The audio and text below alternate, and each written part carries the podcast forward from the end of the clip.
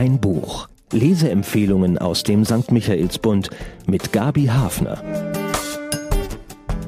Mein Buch diese Woche führt ins Herz der südafrikanischen Gesellschaft nach dem Ende der Apartheid. Damon Galgert bekam für seinen Roman Das Versprechen den gewichtigen Booker-Preis. Mit einem tiefen Blick in die Seelenlage von drei Geschwistern, Kindern eines weißen Farmbesitzers und Nachfahren weißer Einwanderer, vermag er Abgründe und Hoffnungen zu offenbaren. Die Handlung. Die Geschwister Amer, Astrid und Anton treffen nach dem Tod ihrer Mutter im Farmhaus der Familie im Hochland bei Pretoria ein. Amer ist die jüngste.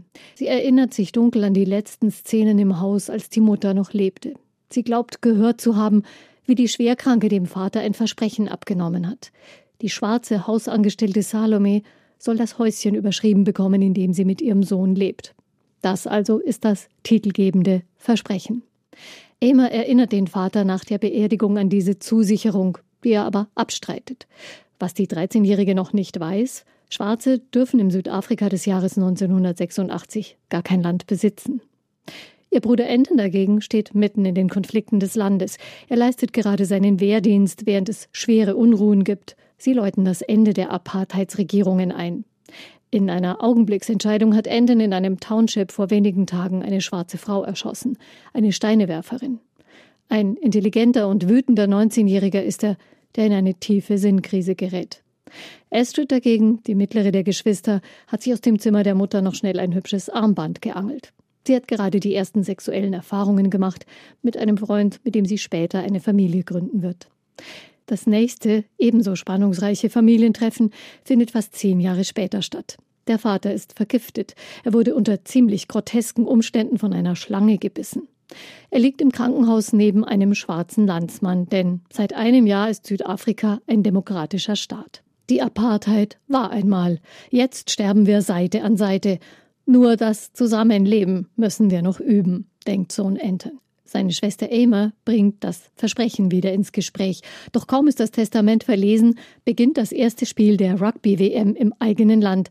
Die Südafrikaner haben zum ersten Mal eine Mannschaft mit schwarzen und weißen Spielern am Start.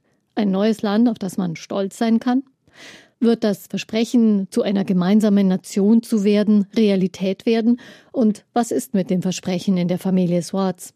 Es gibt noch weitere Beerdigungen von Familienmitgliedern bei denen sich die Entwicklungen im einen wie im anderen Fall verfolgen lassen. Der Autor Schon mit 17 veröffentlichte Damon Galgert seinen ersten Roman. Seine Kindheit hatte er über weite Strecken im Krankenhaus verbracht, denn im Alter von sechs Jahren wurde bei ihm Krebs diagnostiziert. Vielleicht eine Vorprägung für einen nachdenklichen Beruf wie Schriftsteller. Früh bekam er erste Preise für seine Werke, jetzt für das Versprechen mit 58 Jahren den gewichtigen Booker-Preis. Zwei andere große Südafrikaner haben ihn vor ihm auch bekommen, Nadine Gordimer und J.M. Coetzee. Damon Galgert lebt in Kapstadt. Der Sound.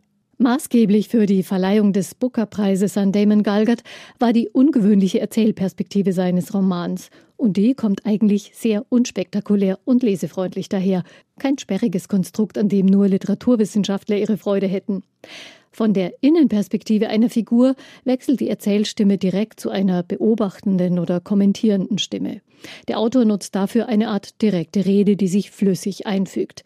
Enten, denk darüber nach, was mit dir passieren soll. So entsteht ein Amalgam aus persönlichem Erleben, Dialogen, Gedanken und, das ist eben besonders, kommentierenden Elementen. Diese injizieren Wissen, Fakten und Gerüchte in den Roman, die über die Perspektive der Personen hinausgehen.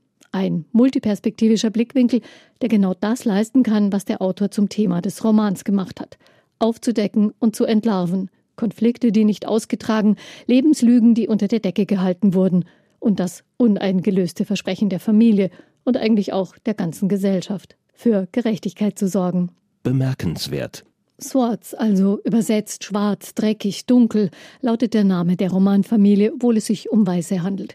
Sie und deren Farm sind der Ankerpunkt der Geschichte, doch Damon Galgert sorgt auf raffinierte Weise dafür, dass von den Rändern der Erzählung auch die Perspektive der schwarzen Bevölkerung einsickert.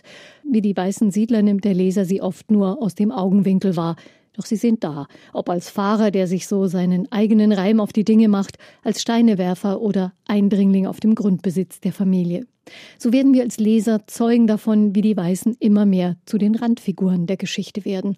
Und das, obwohl in den Gesprächen bei den Beerdigungstreffen der Familie politische Fragen ausgeklammert werden. Nur ganz am Rand lässt der Autor uns wissen, dass gerüchtweise die Farm auf einem Stück Land steht, von dem eine schwarze Gemeinde vertrieben worden war. Wie kann sich eine Gesellschaft weiterentwickeln, die jahrzehntelang auf Gewalt und Unterdrückung gegründet war? Diese Frage liegt unter dem ganzen Roman. In Herzen von allem ist eine Lüge. Für wen? Wer Südafrika mit den Büchern von Nadine Gordimer oder G.M. Coetzee kennengelernt hat, erfährt aus diesem Roman quasi im Zeitraffer, wie sich das Land seit der Demokratisierung entwickelt hat oder eben nicht. Wer bisher überwiegend die Nachrichtenberichterstattung kennt, bekommt mit dem Versprechen eine Nahansicht der Rainbow Nation in kristallisierter Form. Wenige, aber klug gewählte Schlaglichter auf den politischen Hintergrund genügen, um komplexe Realität aufscheinen zu lassen. Ein Augenöffner. Zahlen, Daten, Fakten. Von den letzten Jahren des Apartheid-Regimes bis in die Gegenwart liefert Damon Galgard mit dem Versprechen eine Art Schlüssel zum Verständnis des modernen Südafrika. Erschienen ist der 368 Seiten starke Roman im Luchterhand Verlag. Er kostet 24 Euro und ist zu bekommen in der Buchhandlung Michaelsbund in der Münchner Innenstadt oder auf michaelsbund.de. Ein Buch, ein Podcast aus dem katholischen Medienhaus St. Michaelsbund Produziert vom Münchner Kirchenradio.